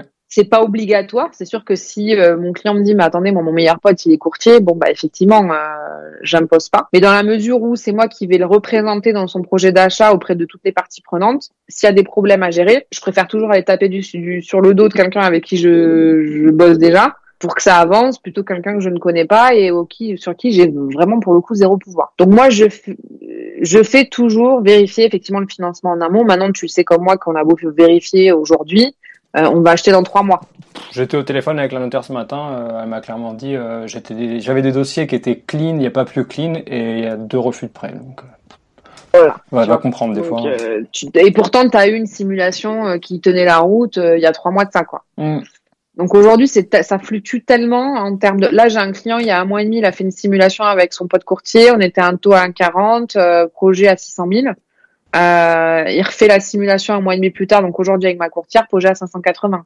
Le taux est passé à 1,65, il a perdu 20 000 balles. Quoi. Alors il les a perdus oui non parce qu'il a un apport qui lui permettrait d'aller au-delà, mais t'imagines 20 000 euros, tu perds 20 000 euros en un mois et demi. Donc, j'ai jamais la certitude, euh, mais en tout cas, ce qui est sûr, c'est que je, ne signe pas de mandat de recherche tant qu'on n'est pas cassé par, tant que le client n'est pas passé par cette case de OK. Ah j'ai envoyé tous les documents nécessaires à un courtier. Il y a un process en fait. Il y a vraiment, euh, on fait des choses. Mais même pour le client, c'est vachement rassurant parce qu'au moins il se dit qu'il est pas, enfin il va pas. Euh, moi, j'ai vécu à Paris, donc je sais ce que c'est de se faire balader, faire des visites, perdre son temps. Enfin, à un moment donné, si jamais on n'est pas finançable, on n'est pas finançable, on perd pas son temps. Bah, c'est et puis moi, je ne suis rémunéré que lorsqu'il récupère les clés. Et j'ai autre chose à faire, clairement, j'ai pas de temps à perdre, j'ai pas de temps à faire perdre à mes clients. Donc le process, c'est on s'est au téléphone, on discute pendant à peu près une heure du projet. Euh, c'est quoi les attentes, où il en est, euh, ça fait combien de temps qu'il cherche, il a fait combien de visites. Ouais, t'as besoin de bien m'assurer de son profit. Exactement. Mmh, mmh. C'est ça. Ensuite, euh, je fais une petite étude pour pour voir si effectivement son projet tient la route, compte tenu de ses critères, etc. Sachant que moi, je vais travailler sur tout Paris, le 4 et la première couronne, grosso modo. Ouais, euh, donc en fait, aujourd'hui, euh, la personne qui nous écoute, elle se dit bah, c'est parfait, ça correspond à moi, j'aimerais bien me faire accompagner. Euh, elle, elle t'appelle pour quel secteur géographique? Le 91, t'as dit? Alors c'est Paris et Première Couronne. Aujourd'hui, je suis du côté de 92, donc je suis plutôt Paris 92 et une partie du 78. D'accord. Demain, je vais être dans le 12e, donc je vais plutôt faire Paris, une partie du 4, euh, euh, première couronne, éventuellement peut-être 94, ou je sais plus de ce côté-là. Mais grosso modo, une personne a un projet en région parisienne, où que ce soit, elle peut me contacter. Déjà, d'une part, on va essayer de discuter de son projet, voir si effectivement un châtillon peut lui être utile. Ouais, le cas échéant, soit, voilà, soit je prends son projet en charge parce que je me dis, bah voilà, soit je peux la mettre en relation avec un de mes collègues euh, si besoin. Ouais. Et j'ai eu cette partie, je le fais moins aujourd'hui, mais j'ai eu cette partie particularité au sein du réseau dès le début de bosser un petit peu partout en France. Euh, c'est des projets que je faisais mais à distance. Donc physiquement, je faisais Paris, Île-de-France, grosso modo, et je me déplaçais pour faire les visites, etc. Et j'ai accompagné, bah, par exemple, des investisseurs notamment, mais pas que, une nana où j'ai trouvé sa résidence principale à Léquin, c'est dans la banlieue de Lille. J'ai jamais mis les pieds là-bas. Et je vais trouver une RP en off-market. Je n'ai jamais mis un pied dans cette Oui, disons que tu as déjà accès à un réseau, toi, euh, tu as tes petits papiers, tu es capable de bosser euh, hors secteur. Bah, ma façon de bosser fait que voilà, moi dès que j'ai une recherche quelque part, j'entre en contact avec tout le monde et, je trouve ce qui correspond le mieux aux attentes, à la fois sur le marché public, à la fois sur le off-market, etc. Mais le process, c'est vraiment on discute, on voit si on est compatible, si le projet tient la route, on valide le budget. À l'issue de quoi, on met en place le mandat de recherche. On fait une première sélection où on creuse un petit peu le budget de la le, le projet de la personne et son cahier des charges. Ouais. Et là, bingo, on, on se lance dans le projet. Ça t'arrive de dire non Maintenant, on est entre nous là. Bien ça sûr. de dire non. Stop. Mais bien sûr. Ouais. Euh, et plus qu'on ne le croit. J'ai des pour te parler sans, vouloir euh, froisser la personne, mais je pense à un moment donné, c'est ah important non, de bien dire sûr. la vérité. Quoi. Ah non non, sans, euh, bien sûr, c'est toujours avec euh, avec diplomatie. Hein. Le but c'est pas de, de, froisser les gens derrière, mais c'est ce que j'ai dit tout à l'heure. Si je sens pas la personne, si je sens que ma personnalité fait qu'on va et sa personnalité fait qu'on va avoir du mal à matcher. Oui, bah, parce que des fois, pendant deux, trois, enfin jusqu'à la signature de l'acte authentique, vous êtes en contact en fait. Bah, exactement. Et, euh, et, et, ça, ça vient pas forcément de, de, de son fait à elle. S'il faut, c'est, c'est moi où moi j'ai quand même une personnalité assez forte. Avec euh, voilà, je suis assez carré, assez. J'aime bien quand ça avance, qu'on est transparent, etc. Ma personne peut ne pas plaire à tout le monde, et comme n'importe qui peut ne pas plaire à tout le monde. Donc l'idée, encore une fois, dis toujours à mes clients que ce soit côté vente, côté achat, peu importe, à partir du moment où vous faites accompagner dans un service quel qu'il soit, le premier truc c'est matcher avec la personne qui va vous rendre ce service. De l'humain. Exactement. Et pour te parler un peu des taux euh, et, de, mes, de, de, de, de mon activité, euh, grosso modo, entre le moment où euh, j'ai la personne en ligne et le moment où je signe le mandat, c'est un taux de transfo d'à peu près 40%. Ouh, propre. Très propre. Ce qui est pas dégueu. Bah non, mais euh, si, tu nous écoutes, que tu es dans le commerce, que ce soit... Alors là, pour le coup, c'est très B2C euh, centré, mais j'imagine que des fois, tu as affaire à des professionnels ou à des investisseurs, donc on pourrait apparenter ça du B2B un petit peu. Mais si tu sais de quoi on parle et que c'est ce jargon-là te parle, tu sais très bien que 40%, c'est extrêmement propre. Surtout dans un marché aussi fluide que l'immobilier. C'est très très propre. C'est plutôt pas mal en effet. Et, et le taux de transfo, c'est-à-dire au moment où j'ai le mandat et au moment où je le sors, il est d'un peu plus de 80%. Je crois que maintenant on a 83,6, un truc comme ça. Ce qui est aussi très bon puisque en moyenne dans la dans la dans le secteur, on est plutôt à 20% de taux, taux de transfo et à 40% de taux d'aboutissement. Et moi, je suis à 40 et 80. D'accord, j'ai compris. C'est entre tu vois, c'est entre le moment où j'ai signé le mandat et où je le sors. Alors ça veut ça veut pas dire que je suis la meilleure du monde, etc. C'est pas ça du tout. C'est ce que je dis à mes clients. Moi, je suis très exigeante sur les mandats que je prends, hmm. dans la mesure où je veux pas perdre mon temps, je veux être sûr d'avoir une plus-value à apporter à mon client. Hmm. Si la personne me dit, écoutez, moi je cherche dans trois rues et je connais tous les agents animaux de ma ville, qu'est-ce que tu attends de moi? Non mais. Ouais, ouais. C'est aussi une euh, stratégie, c'est intéressant de se dire ouais bah, je préfère refuser. Euh, c'est très pareto de se dire je préfère refuser 80% des personnes que j'ai au, téléphone, mais au moins les 20% que j'ai choisis, je vais les bichonner et je sais qu'on va, bah on va, et ça va aller au bout. C'est quitte à faire un peu moins de chiffres. Moi je sais que j'ai des collègues qui sont pas du tout euh, dans la même façon de bosser que moi et qui prennent un peu tout parce qu'ils sont beaucoup dans l'affect, dans l'émotionnel, ils sont pris euh, tu vois, par des histoires de vie, des choses comme ça. Mais sauf qu'ils se traînent le mandat pendant des mois et des mois. Euh, alors ils finissent peut-être, hein, pas tout le temps, mais par trouver. Mais moi, c'est moi j'ai envie de bosser sur des trucs où voilà, il y a, y a, un rythme, ça avance et euh, et traîner quelque chose pendant des et on est quand même sur de l'exclusif aussi. Faut pas faut pas l'oublier. C'est à dire que pendant un an, je te bloque. C'est pas dans ma façon de voir les choses. Euh, quitte à ce qu'on dépasse un peu le un mois et demi, c'est ce qui s'est passé effectivement avec hmm. l'immeuble de rapport, mais c'est normal. juste, euh, tu, peux expliquer aux personnes qui nous écoutent et la différence entre exclusif et, euh, et le reste des biens euh, qu'on va pouvoir trouver sur le marché? Le mandat d'exclusivité fait qu'effectivement, pendant 45 jours dans mon cas, il n'y a que moi qui gère ton projet d'achat. Ouais. C'est-à-dire que tu ne peux pas mandater d'autres chasseurs ou d'autres agences par rapport à ton projet. Tu hmm. peux faire qu'un seul mandat de recherche, c'est avec moi. Et toi-même chercher de ton côté ne sert à rien, dans la mesure où si je fais bien mon boulot, tout ce que tu vas recevoir comme alerte, tu l'auras déjà vu passer. Je l'aurais déjà vu passer.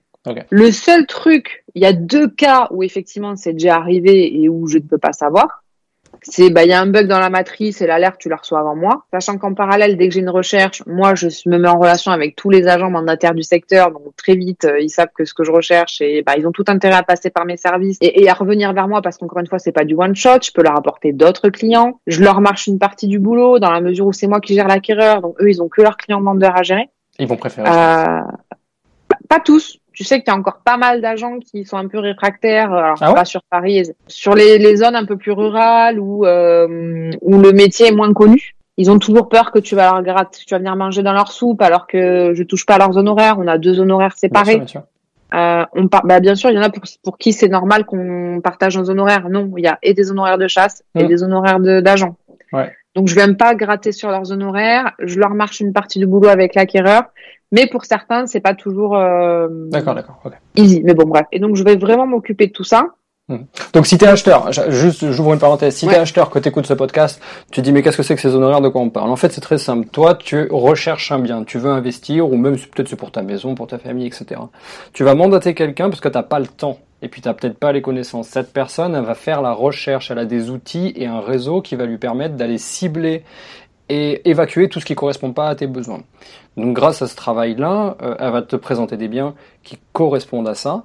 Et elle, elle est rémunérée comment? Elle est rémunérée au résultat. C'est-à-dire tu signes ton compromis et tu signes ton acte authentique, tu obtiens ton prêt, tu deviens propriétaire. Là, elle touche quelque chose. Mais ça, c'est euh, écrit dans le compromis de toute façon. Mais toi, rappelle-toi, tu payes pas les... Hum, celui qui paye les frais d'agence de vente, souvent, c'est le propriétaire. 99% du temps, c'est le propriétaire qui paye ces frais-là, ce qu'on appelle les frais d'agence, les frais de vente. Le propriétaire de la vendeur, lui, il a un mandat aussi, ce qu'on appelle le mandat de vente. Donc c'est de l'autre côté. Toi, tu signes le mandat de recherche. Donc le propriétaire, il va euh, payer ses 8, 9%, euh, enfin ça dépend du prix de vente, évidemment, il est pareil il va payer ses frais de, vente et toi tu vas payer tes frais euh, sur la recherche. Mais je pense que, arrête-moi si je me trompe, mais je pense que ça c'est financé par le, crédit. En tout cas, ça peut. Alors, la majorité des cas, c'est charge acquéreur les frais d'agence. en fait, c'est juste un abus de langage. C'est-à-dire que soit tu mets charge de vendeur, soit tu mets charge acquéreur, mais qui c'est qui va les débourser? Bien sûr, bien sûr. C'est l'acquéreur. Hum. C'est lui qui va payer euh, quand il regarde les prix les prix des annonces, hum. il va payer le frais d'agence inclus, ce qu'on appelle le FAI ou le honoraire d'agence inclus. Bien sûr. Euh, charge vendeur, ça veut juste dire que le notaire, alors si si je dis faux qu'il y a des notaires qui écoutent ou quoi, ils pourront peut-être mettre un commentaire pour rectifier. Ouais. Mais charge euh, vendeur, c'est juste que le notaire va débloquer la somme auprès de la banque, il va tout donner au vendeur et c'est le vendeur qui va payer de ce qu'il aura débloqué l'agent. Mm. Mais en soi, qui c'est qui est payé, c'est l'acquéreur. Ouais. Tu vois? Mon propos, c'était plus de dire, effectivement, tu as raison. Mais mon propos, c'était plus de d'appuyer sur le côté euh, qu'est-ce qui est finançable et qu'est-ce qui est pas finançable. Et le fait de laisser les, euh, les frais d'agence aux vendeurs, euh, bah, c'est parfait parce que toi, tu les fais financer dans ton crédit immobilier. Et de surplus, tu peux, je, voulais annoncer que les frais euh, du chasseur IMO sont finançables. je dis ça parce que je viens de financer un bien euh, comme ça. Avec un Normalement, oui, parce que dans la mesure où nos honoraires agences et les chasses sont inclus effectivement au compromis. Ouais. On est indiqué au compromis, donc tu peux te les faire financer. Hmm. Sauf que la conjoncture actuelle, encore une fois, ah. fait qu'on te demande 10% d'apport actuellement de quoi au moins couvrir les frais de notaire, donc à peu près 7-8%. À Paris, c'est ça, je pense en région, c'est un petit peu moins. Mais sur Paris, c'est entre 7 et 8. Et tout dépend ben, de ton profil, ta banque et ton courtier. Euh, mais en ce moment, une fois sur deux, ils te demandent d'apporter l'ensemble des frais. D'accord. Donc, frais euh, notariés et euh, chasseurs. Agence et chasse. Ok. Mais dans l'idée, normalement, oui, c'est finançable par la banque. Ce que je voulais rajouter, c'est qu'effectivement, on rajoute entre 2 et 3% du prix du bien à vendeur au projet. Maintenant, ce que l'on remarque au national, euh, on est présent dans les plus grandes villes de France, etc. Euh, on fait économiser en moyenne 6% à nos clients versus s'ils achetaient seuls, malgré nos honoraires. Parce que, euh, bah, d'une part, on a accès à un marché qui est plus vaste que le gars qui va chercher tout seul sur ce loger, le bon coin, PAP. Donc, on a accès à plus de choses. On connaît mieux le marché. On sait ce qui peut se financer, ce qui peut pas se financer, ce qui peut être négocié, ce qui ne peut pas être négocié. Et on connaît notre marché tout simplement. Aujourd'hui, la personne qui achète à Paris et qui négocie pas, elle a rien compris. Hum, oui, surtout en ce euh, moment. Enfin, je veux dire, au mois de juin 2022. Exactement. Et on n'est pas sur des négos à 2000 euros. Euh, on voit des trucs euh, à moins 20, moins 30, moins 50 parfois. Ah ouais, moins 50K, t'as vu passer ça?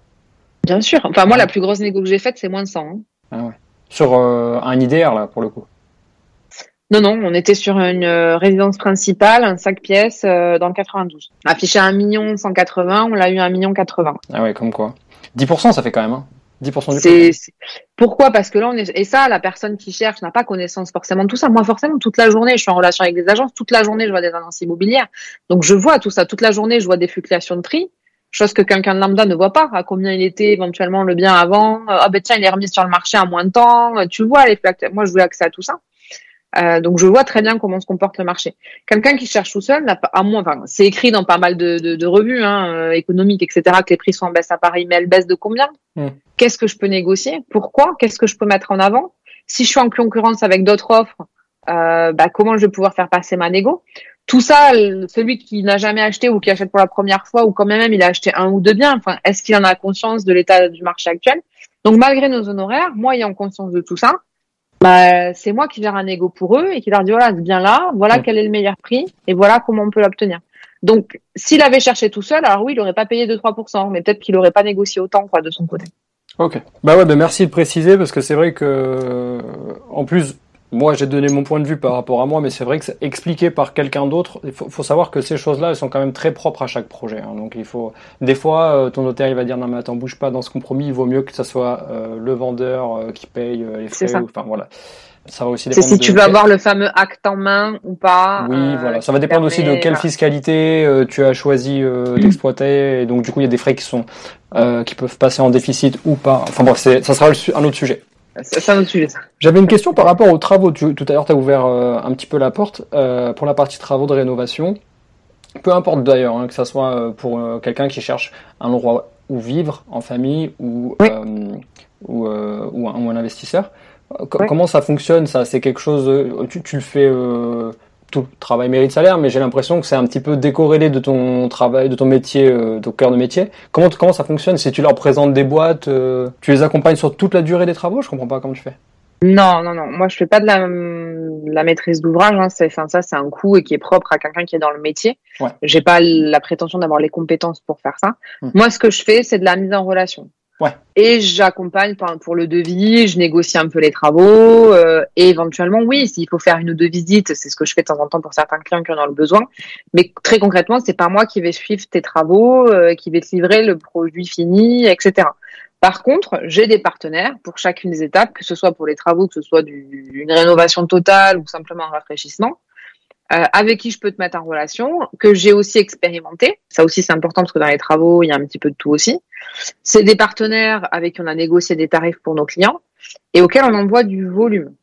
Donc, ils ont tout intérêt à ce que ça se passe du mieux possible, etc. Et s'il y a des soucis, parce que ça n'existe pas des travaux où tout se déroule comme sur des roulettes. Ce serait pas drôle. Il y a toujours des choses, etc. Mais au moins, tu as l'assurance de, voilà, il est passé, c'est un de nos partenaires, euh, on lui envoie du volume, il faut que ça soit réglé, quitte à ce qu'il y ait une renégo à la fin euh, bah, en faveur du client parce qu'il y a des choses qui ne se sont pas déroulées comme prévu. Mmh. Voilà, il y a un suivi. Et pour les investisseurs, ça va jusqu'à la mise en location. On a des partenaires pour l'ameublement, on a des partenaires pour la gestion locative. Mmh. Euh, voilà, on a des partenaires pour l'assurance. Enfin, ça peut être un package complet qui permet de d'avoir un, un investissement clé en main jusqu'à la mise en location de ton bien. Euh, voilà. Mais moi, mon rôle, bien que je peux accompagner après, ça va être de la recherche jusqu'à la signature chez le notaire. Hmm. À l'issue de quoi tu récupères tes clés. Je t'ai mis en relation avec différents partenaires en fonction de tes besoins. Si besoin, je fais le suivi derrière, etc. Mais c'est un suivi qui est plus, euh, si tu veux, au fil de l'eau. On garde une bonne relation euh, et on est en contact. Mais c'est mes partenaires qui prennent le relais. Ouais, ouais, bien sûr. Non, c'est chouette. En fait, on se rend vraiment compte qu'il faut, pour, en tout cas, pour avoir un peu de succès dans ce métier, à mon avis, il faut déjà en connaître plus que ce qu'il faut pour faire ce métier. Dans le sens où il faut, il faut euh, bien connaître l'être humain, euh, avoir cette sensibilité empathique, etc. Et surtout connaître plus que juste le simple fait de euh, la recherche immobilière. Je pense que, à mon avis, de, de ton parcours d'avant euh, et, et, et, aussi ce que tu fais en qualité d'investisseur, ça te permet d'être meilleur à mon avis. Hein. Enfin, je, pense que tu as une sensibilité qui fait que tu vas dire aux gens, allez, perds pas ton temps, c'est bon, c'est pas ça qu'il te faut, on passe à autre chose, je vais te trouver un truc mieux. Ou alors je vais te diriger vers la bonne personne, vers le bon, le bon artisan, le bon intermédiaire. Euh, paye pas ses Enfin, moi, je, tu vois, je, je, je vais me tirer un peu la couverture à moi. Mais là, quand j'ai des gens qui me sollicitent, euh, soit par l'intermédiaire du podcast ou parce que c'est juste des amis ou des amis d'amis, et qui me disent, mais qu'est-ce que tu penses de ça, ça, ça, ou même les devis, tu vois, c'est un nouveau jeu. Je m'amuse à dire, je suis devenu expert en rayage de ligne. Tu vois, moi je vois des jeux passer, mais c'est hors de question. Et, et il sort ton stabilo qu'on arrache tout ça, c'est pas possible. Ok, super. Ça fait un moment qu'on papote. On va passer à l'étape des 10 mini questions. Donc tu as juste à répondre le plus vite possible. C'est des petites questions. Euh... Bon, c'est très très simple. Tu vas voir, c'est assez amusant. Euh, tu as le droit de commenter évidemment, mais l'idée c'est de, tu vois, c'est de pas réfléchir et d'être spontané. Ouais. Let's go. Épargner ou investir? Investir. Bourse ou IMO IMO. Crypto ou IMO ah, IMO, mais IMO. T'as dit IMO, hein? Oui. Ah oui. Ok. Euh, rénover soi-même ou faire rénover? Rénover soi-même. Ah, je savais que t'allais pencher. Euh... on pourrait même faire un, un, épisode entier, je pense, là-dessus, euh, toi et moi, sur rénover soi-même. C'est clair. Monopropriété ou copropriété? Bah, monopropriété, je peux commenter là parce que j'ai pas vraiment d'avis tranché. Monopropriété euh, pour ta RP sur laquelle tu veux rester des années et copropriété pour des projets court terme. Moi actuellement, je suis qu'en copro. Hein. Enfin, si j'ai un bien en, monopro en monopropriété, c'est pas les mêmes risques. C'est beaucoup plus risqué d'être en monocopropriété. Mais chacun a des avantages et des inconvénients. T'as sorti un joker là, du coup? Ouais, j'ai pas vraiment d'avis tranché. Ça marche. Acheter en direct ou acheter avec un agent? Me concernant en direct. Mais les agents, euh, si tu tombes sur un bon agent, euh, il, y a, il y a beaucoup d'intérêt. Euh, enfin, si tu connais rien avec un agent. T'es en train de dire que toi, t'as jamais acheté avec un agent? T'as toujours acheté en direct? Pour toi? Non, j'ai acheté en direct, mais j'ai acheté avec des agents. Mais quelle, quelle a été leur plus-value? Ouais. par rapport à mes compétences et mes connaissances Ok. Mais 80% des gens, voire plus, euh, mm. effectivement, euh, l'agent a quand même beaucoup d'intérêt, euh, va te mm. faire gagner du temps et va quand même te mm. permettre d'acheter dans les meilleures conditions. Quoi. Ouais, ouais, je vois ce que tu veux dire. Effectivement, moi je me rends compte que j'ai plus souvent acheté avec des intermédiaires agences ou enfin ou en recherche de biens, mais en fait, je pense qu'à partir du moment où j'ai pris une décision, moi je fais partie de ces gens qui se, je retourne pas le truc en arrière. J'aime pas parce que je commence à me mettre des bicyclettes dans le cerveau. Après c'est pas bon, tu vois. Enfin, je bon, j'ai pris une décision, bonne ou mauvaise, je l'ai prise. On passe à autre chose. Surtout que moi je suis de l'autre côté, donc c'est pour ça que je te réponds comme ça. C'est moi c'est acheter. La question était plutôt est-ce se faire accompagner par un chasseur ou pas? Euh, effectivement, plus de 80% du marché c'est via des agences. Et puis il faut pas se leurrer, le gars qui va en direct, il va vendre aussi cher que l'agent. Alors ça, c'est propriétaire même, qui vend tout Même des fois euh, plus cher parce qu'il connaît mal le marché. Il, il est effectivement, euh, il, est touché. Et puis il vend, il vend pas par rapport au prix de son bien, il vend par rapport à son futur projet. à ce qu'il veut lui, quoi. ben oui. Donc on va dire, allez, viens, viens agent, on va dire. Ok. Euh, chacun son notaire ou un notaire pour deux? Chacun son notaire. Chacun son notaire? Oui. Hmm. Jamais d'apport ou toujours de l'apport? en vrai, je jamais d'apport, mais bon, quand on n'a pas le choix. Et euh, faut être fin négociateur, je pense aujourd'hui. Euh, encore une fois, en juin 2022, faut être fin négociateur pour. Aujourd'hui, c'est compliqué. Mais encore une fois, il n'y a pas de réponse tranchée ou bonne ou mauvaise réponse aux questions que tu me poses. Euh, avoir un apport, peut si tu as la possibilité de mettre effectivement euh, des billes dans ton projet, bah tu réduis ta mensualité. Euh, encore une fois, tout dépend de ton objectif et, euh, et de ce que tu, tu, tu, veux faire à terme. Quoi. Donc, il euh, n'y a pas de bonne ou mauvaise réponse.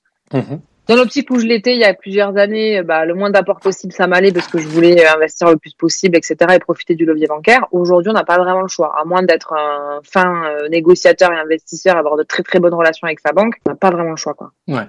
Je prends l'assurance crédit avec mon crédit ou ailleurs? Ailleurs. Ah ouais? T'as un retour là-dessus peut-être bah, c'est ce qui me concerne et c'est ce que je vois chez mes clients. Euh, après, tout dépend. Moi, j'ai eu les deux cas. J'ai eu une banque qui d'office m'a dit voilà l'assurance du prêt. Euh, nous, on la fait pas très cher. Euh, et c'est vrai qu'elle était similaire à ce que je pouvais trouver ailleurs via des organismes de, d'assurance. voilà. Bah, pour donner un ordre d'idée, je sais que là, de manière générale, c'est à peu près 0,35%, ce qui correspond à quasiment 50 balles par mois, grosso modo, en fonction du prêt. Or, si tu es jeune, si tu es jeune et, euh, et, en bonne santé, tu peux facilement avoir 10, 15 balles euh, par mois. quoi. Donc ça fait quand même euh, une sacrée économie à la fin des 25 ans. Mais tu as des banques qui d'office te proposent des choses intéressantes. T'en as qui veulent rien entendre et qui te proposent des assurances hyper chères alors que tu es en bonne santé et que tu vas pas mourir demain, a priori. Bien sûr. Donc faut, faut voir ce qu'on te propose. Si tu vois qu'il y a moyen de négocier, faut toujours le tenter. Ouais. moi, je suis plutôt de cette école-là. Si tu vois que tu peux pas négocier, un, eh ben, tu dis oui, oui, oui, et puis après, tu as un an pour changer. Ouais, bien sûr. Bon, alors, par rapport à ça, je vais, je vais enfoncer une porte ouverte quand même, mais une, une porte zéro bullshit quand même. Là, en ce moment, je finance un projet. Évidemment, j'avais euh, un peu le choix du roi parce que je suis multi-bancarisé. Mais par contre, sachez qu'il n'y a aucune des banques qui m'a dit OK pour aller prendre l'assurance ailleurs. Il n'y en a aucune. Après, c'est toujours pareil. Euh, on n'est pas dans la même région, c'est pas les mêmes banques. Chaque banque fonctionne différemment. Enfin, t'en as 10 qui peuvent te dire non et une qui va te dire oui, quoi. Non, parce que toi qui nous écoutes, peut-être que tu te dis ouais, j'ai entendu parler que je pouvais faire une économie significative sur le, sur le crédit au bout euh, par rapport à ce que je paye en assurance euh, du, financement. Effectivement, c'est la vérité. Tu, tu peux, euh, depuis la loi Hamon, je crois, 2016 ou 2013, tu peux prendre ton crédit. C'est possible. Ouais. Faut juste peser le pour et le contre, voir ce que ça t'apporte. Est-ce que peut-être que ta banque veut pas que tu joues là-dessus, mais va pouvoir t'accorder euh, des facilités ailleurs? Et dans ce cas-là, faut pas lui mettre à l'envers, tu vois. Si jamais elle t'accorde autre chose. si elle t'accorde deux ans différés, euh, tu discutes pas. Bah, exactement. voilà. Non mais c'est peut-être, enfin, je sais pas qui nous écoute, mais c'est peut-être bien que tu en parles de ça parce que moi j'ai plein de clients qui sont pas au courant et qui me disent oh, attendez le temps que je fasse les travaux, je vais payer et mon loyer et mon prêt, euh, c'est pas possible donc je veux pas de travaux. Ouais, le différé, c'est la vie. Mais, ça, mais c'est vrai que ça revient souvent dans les sujets de discussion, euh, mais j'en parlerai. Ouais. Et pour terminer, ouais. est-ce que tu as bullshité pendant cette interview? Jamais, j'ai jamais bullshité dans ma vie. yes, comme n'importe quel euh, épisode, on va finir par euh, la question du jour. à chaque épisode, on traite une question qu'on m'a posée, soit sur l'Instagram Chronique Imo Podcast, donc la question c'est, pour mon futur LMNP, je dois reporter mon déficit sur 10 ans ou moins, ou pour moins, alors j'arrive pas à me relire. J'ai recopié la question et je sais pas me relire, c'est parfait. Ou pour moins si je revends dans 5 ans. Ah, d'accord. Et donc, est-ce que je suis obligé en fait de, de lisser le déficit sur 10 ans? En gros, la question c'est ça. T'as envie de répondre maintenant Écoute, est-ce que je suis assez calé euh, Ça, c'est plus une question de fiscalité comptable. Mm. Euh, est-ce que je suis assez calé pour te répondre? Euh, Je sais qu'il y a des choses où tu peux mettre sur 10 ans, d'autres sur moins. Mm. Donc ça dépend où t'en es et quand En fait, j'ai envie de dire, ouais, par rapport à ça, la question, je, pense qu'il vaut mieux que tu te tournes vers un, expert comptable. De toute façon, quand tu fais du LMNP, ou du LMP d'ailleurs. il est toujours conseillé de passer par une expertise comptable. Maintenant, la vérité, c'est que si tu sais, d'ailleurs, euh, ça, ça arrive souvent dans un projet de vie ou dans un projet de revente, parce que tu sais que tu dois te séparer du bien, par exemple, euh, dans ton exemple, c'est 5 ans. Donc, je reprends ton exemple. Si dans 5 ans, tu veux sortir et que tu fais suffisamment de travaux pour que ça t'annule ton imposition sur 5 ans, c'est-à-dire te, utiliser le déficit pour euh, annuler sur 5 ans, bah, la question, elle se pose pas. Hein. Tu, tu mets au max et tu mets à 5 ans. Par contre, attention, parce que à faire ça, euh, et que les projets de vie ils bougent tout le temps. Hein. Donc euh, si jamais tu revends pas à 5 ans, la sixième année, euh, tu te fais, enfin pas la sixième mais la septième parce que c'est sur l'année précédente, tu te fais rincer. Bah tu récupères. Moi je sais que j'ai eu le cas sur un de mes apparts justement que j'avais en loc et du coup j'ai revendu, je l'ai repris. Bah celui que je te disais, j'ai repris pour moi. Bah mon déficit s'est annulé. Donc c'est pour ça que pour moi il y a pas, je connais pas le patrimoine de cette personne ni ses objectifs et je crois que c'est, ça serait bien de faire le point avec son comptable ou mm, ouais, avec mm, son comptable pour voir ce qui est le mieux par rapport à sa situation, quoi. Ah ouais, carrément. Voilà, j'espère qu'en tout cas ça t'a ça t'a aidé et si toi qui nous écoutes tu as des questions, tu peux les envoyer en DM sur Insta ou sur n'importe quel espace de commentaires de la plateforme d'écoute que tu utilises.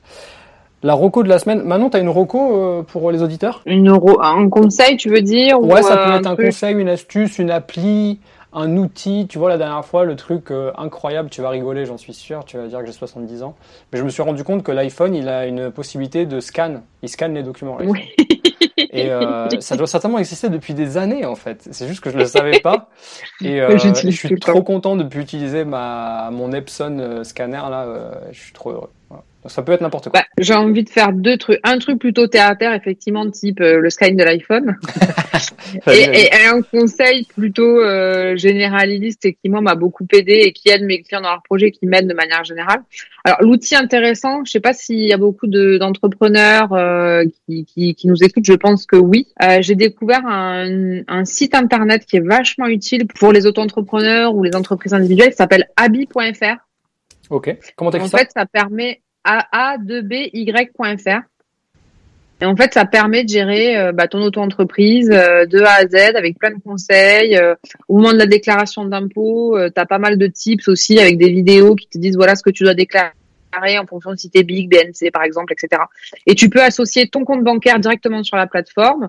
Tu peux facturer, tu peux tout gérer, c'est gratuit. Alors après, ça dépend le, le, module que tu prends. Mais il y a une version gratuite qui est très complète. Et c'est, enfin, j'ai trouvé ça génial euh, parce que c'est souvent une galère sans nom euh, pour gérer ton entreprise euh, quand tu démarres et ça m'a beaucoup aidé. Chouette. Abi.fr, a a b b y.fr. A 2 b y.fr. Ok. Un seul A. Un seul A. Yes. Donc ça c'est pour la, la reco outil qui moi m'a, m'a aidé. Chouette. Et sinon le deuxième point c'est un conseil un peu plus général, soit de vie, soit de perso, soit on est quand même dans une, une période euh, assez compliquée entre le Covid, la guerre, les taux, les machins, les trucs. il n'y a que de la négativité un peu partout. Hmm. Et j'ai l'impression, en discutant avec pas mal de monde, que tout le monde est en train un peu de se poser des questions et de se dire mais est-ce que je suis dans la bonne direction? Est-ce que c'est vraiment ça que je veux faire? Est-ce que je me sens à ma place? Est-ce que, est-ce que, est-ce que? Et moi, ce qui m'aide tous les jours, le mantra que je me pose dès que je veux mettre en place un projet ou que je rencontre quelqu'un, je me dis toujours mais est-ce que je vais dans le sens de mon pourquoi? C'est quoi mon, objectif de vie? Est-ce que si je me lance dans ce truc-là, est-ce que ça va dans mon objectif de vie? Oui, non. Et ça me permet de faire le tri, d'arrêter de perdre du temps sur des trucs qui servent à rien. Tu vois, tu la question tout à l'heure tu me posais, puis je vais finir là-dessus, mais bourse ou IMO bah, En vrai, il n'y a pas de réponse. Les deux, pour moi, il faut investir dans les deux. Mais la bourse, je sais que c'est un truc sur lequel il faut que je me mette dedans, mais je me dis, mais est-ce que j'ai le temps, est-ce que j'ai l'envie, est-ce que j'ai les compétences, est-ce que c'est là où je suis la meilleure? Non. Bon bah ça, je le, je le, je le fais gérer par quelqu'un d'autre. Ouais. Et moi, je me concentre sur le truc où j'excelle et où je sens que j'ai une plus-value, tu vois. C'était vraiment le truc de se dire, euh, est-ce que je vais dans la bonne direction Et en se disant, est-ce que... Se rapprocher de son pourquoi son, pourquoi et est-ce que la décision que je prends aujourd'hui, est-ce qu'elle a un impact dans deux, deux, semaines, un mois, un an, cinq ans, dix ans, en positif ou en négatif? Et en fonction de ça, ça m'aide à faire mes choix plus facilement. Du coup, je me poserais la question, est-ce que tu sais ce que tu veux faire? Est-ce que ça veut dire que tu sais ce que tu veux faire dans dix ans, par exemple? Est-ce que ton pourquoi il est raccroché à ça euh? Ouais, mon objectif, à travers tout ce qu'on a commencé à dire en début, etc. Alors au début, c'était de créer une grosse boîte et avoir plein d'argent, etc. Aujourd'hui, c'est plus du tout ça. Aujourd'hui, c'est d'essayer d'avoir un revenu passif. Pas énorme, hein. euh, je demande pas des dizaines de milliers d'euros, euh, d'avoir un minimum d'étal qui permet de kiffer ma vie, de pouvoir subvenir aux besoins de ma famille, mhm. euh, de pouvoir voyager un minimum sans forcément, encore une fois, faire des hôtels de fou, etc. Et voilà, générer un revenu passif pour pouvoir bah, faire ce qui me tient vraiment à cœur, c'est-à-dire bah, passer du temps avec mon fils. Pour le moment, j'ai qu'un enfant, mais passer du temps avec mon fils, avec mon mec, et passer du temps sur des projets qui ont un réel sens. Alors ça peut être tout n'importe quoi, de l'humanitaire, la créativité, de, de j'en sais rien, de la peinture, ce que tu veux. Mais mon objectif, voilà, c'est générer assez d'argent pour pouvoir faire des choses qui ont un réel sens pour moi. Et si dans 10 ans je génère, euh, je sais pas, euh, j'ai pas de chiffre à donner, ça dépend de chacun. Mmh et que ça tourne tout seul et que je suis plus obligée de faire des choses, bien qu'aujourd'hui je me sens pas obligée de faire ce que je fais, mais j'ai quand même, ben il faut bosser, il faut être là. Mon fils est à la crèche, pendant qu'il est à la crèche, je le garde pas. Mm. Ben, j'aimerais pouvoir voilà mettre ça de côté et, et faire ce que je veux de mes journées, quoi, vraiment. Manon, sur cette note, je te remercie. Je suis hyper content de t'avoir eu au micro. Euh, J'espère qu'il y aura un autre épisode et la prochaine fois, j'aimerais t'avoir en couple avec euh, Silvio parce que je sais qu'il va pouvoir répondre à tout un tas d'autres choses parce que vous êtes un couple complémentaire. Bien sûr. Merci d'avoir accordé tout ce temps. Merci, beaucoup et d'avoir partagé un peu euh, en mode zéro bullshit et, et, à cœur ouvert avec tout le monde. Euh, je dois dire que ça a une résonance en tout cas euh, chez moi, donc vraiment bravo pour tout, le, tout ce que tu as fait. Toi qui as écouté le podcast du jour, tu sais que tu peux nous retrouver sur n'importe quelle plateforme de podcast. Si tu veux laisser un commentaire 5 étoiles, c'est avec grand plaisir. À bientôt.